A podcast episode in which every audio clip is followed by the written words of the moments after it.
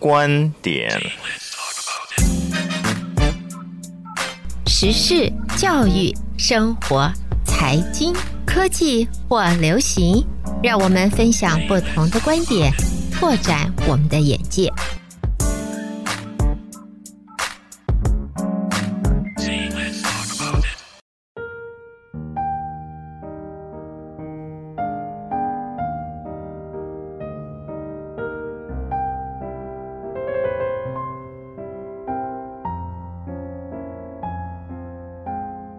将进酒，杯莫停。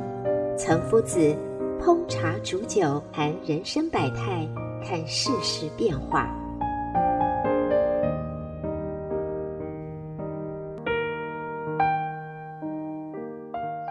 各位德州中文台的听众们，大家好，我是岑夫子。今天跟大家讨论的题目是语言腐败，因为最近看到了一位。叫张维迎教授的一篇关于语言腐败导致道德堕落的文章。我们经常听到很多说腐败的是官员的腐败，或者各行各业出现了腐败。但是张教授说，语言的腐败我们忽略了，其实语言的腐败更加的危害社会。因为语言的腐败，就是等于手中有话语权力的人，他出于对经济、政治的目的，随意的改变一个词的含义，或者说，甚至赋予他把原来的意思完全的倒过来，也就是说，以冠以很好听的名字。但是做出来的事情都是坏事，相反的，听起来好听，但是做出来的行动行为是非常的恶劣，就是以那个名词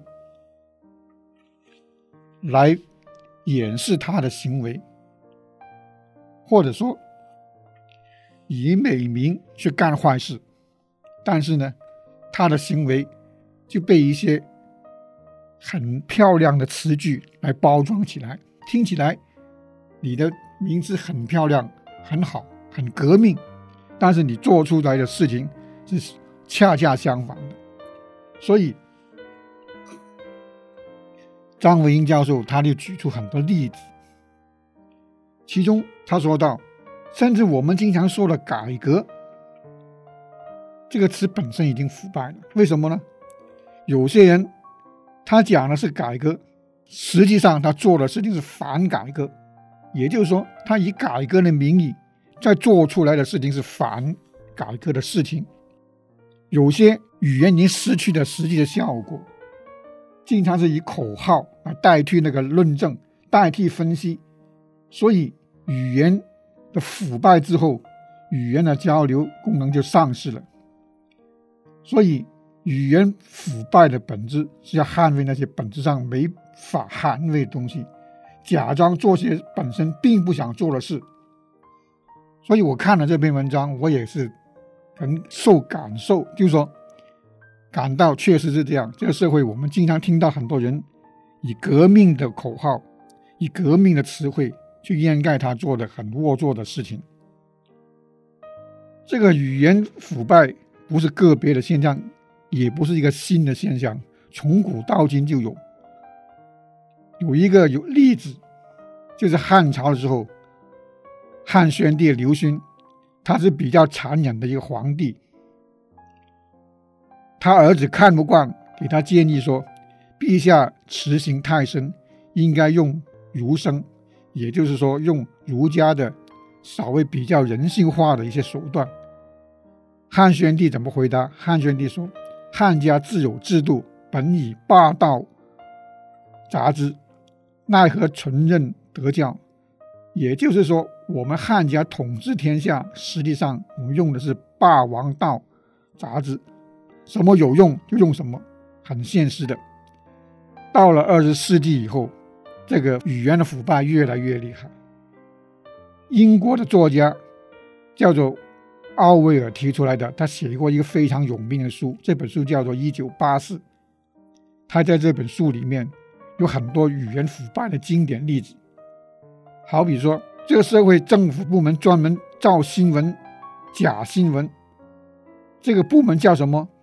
叫《真理报》，也就是苏联以前的党报，就叫做《真理报》。但是他是专门负责秘密警察，负责逮捕人的。但是对外这个部门呢，就叫做友爱部。所以我们知道以前很多那个独裁的国家，都是以一些很革命、很漂亮的词句来掩饰他们的真理。其实最有讽刺性的，我们知道以前东德，他就叫做国家的名字叫德意志民主共和国。朝鲜是我们很熟悉的一个国家，它也是叫做朝鲜民主主义人民共和国。以前越南也是叫越南民主共和国，等等。就说，国家它冠以民主，冠以好听的名字，但是它实行的制度跟民主制度是相反的。这也就是一个语言腐败的例子，因为它以美名。来掩盖了相反的行为、相反的制度，这就是语言的腐败。很多人现在说什么革命、爱国，我们做善事等等。在中国最典型的例子就是文化大革命。这什么叫革命呢？什么叫革文化的命？这文化大革命不是说要对文化革命，而是已经把中国的文化、中国的传统文化全部改掉、革掉。所以他做的事情，文化大革命，什么大革命？不是文化革命，是革了文化的命。有些以打黑来打击自己的政敌，打击社会上的一切黑社会为为名义，实际上他打的不是黑，打的是持反对他的观点、他的行为的人，但是。他必须有一个很好听的名字，叫做打黑。可能他在行动中，也许打了一些真的是黑黑社会的外围组织，但实际上，他这个行为为了政治目的的话，可能比黑社会还要黑。所以，我们说，只要我们看到社会上，或者说在一个国家里面，很多人以很好听的名字来粉饰自己。但是做出来的事情和行为目的都不一样的，也就是说，语言的腐败就是以美名来掩饰他的一切行为。但是因为他有话语权，他可以制造很多很好听的名字，这种形式影响到我们每个人的在生活中已经受到感染，所以人与人之间也经常很多说：“哎，我好心。”我为你好，大家在交往当中，你会听到很多很好听的名字，什么我就是为大家好，我是做善事，我们要为国家分担什么什么的，还要为国家为什么组织，为什么的名义来做的事情，我们要顾全大局，要爱国爱党等等，很好听的名字。很好听的话语，但是所做的事情其实都是危害国家、危害这个党、危甚至危害这个民族的事情都做出来。因为这些人他根本分不清楚什么正义、什么叫邪恶，只是达到个人的目的。在人与人交往之中，也是以利益为至上，有了利益，他就是可以用任何的名称、任何的字眼。来骗你，明明是想骗取你的财产，骗取你身上的东西，但是他都会说出很好听的话，以大道理、大人民的压力，所以语言腐败是非常可恶的。为什么会发生语言腐败呢？语言腐败的本质就是他要捍卫那些本质上没法捍卫的东西，或者说。他假装做那些本身并不想做的事情，语言腐败的典型性就是冠以善名以恶行，名字很好听，但是做的东西完全不一样。所以语言腐败，它已经失去了大家语言互相之间的交流的功能，就是说没有交流功能，因为它以大道理、大的口号来压你，而且语言的腐败可以会导致人们的逻辑思想的能力已经丧失了，或者说大大的退化。因此，在很多问题上，在交流上，我们听到的是以口号来代替论证、代替分析。因此，失去了这个功能以后呢，大家就只能够去喊口号，不去进行逻辑的论证。所以，如果长期这样这样的下去的话，一个国家、一个社会的科学发展就会带来伤害。人文社会科学是最严重的受害的地方，已经没有理性、没有逻辑分析能力的时候，科学是没有办法进步的。